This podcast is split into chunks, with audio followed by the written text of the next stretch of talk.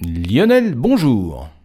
Bonjour. Ma nouvelle chronique, vous allez nous emmener dans l'espace et nous parler d'un microsatellite. Exactement. Tout petit satellite qui s'appelle Cute, euh, qui veut dire mignon en anglais. Il va étudier les espèces volatiles des Jupiters chauds. Alors là, je m'explique. Les Jupiters chauds, c'est le surnom qu'on donne aux exoplanètes, donc celles qui tournent autour des autres étoiles, qui sont des géantes gazeuses comme Jupiter. Et ce mini satellite Cute va étudier euh, ces planètes-là dans l'ultraviolet. C'est le U de Cute.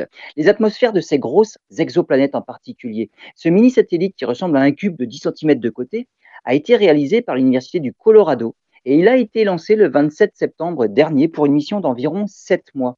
Les exoplanètes de type Jupiter chaud sont chauffées par leur étoile à des températures qui peuvent dépasser 1000 degrés.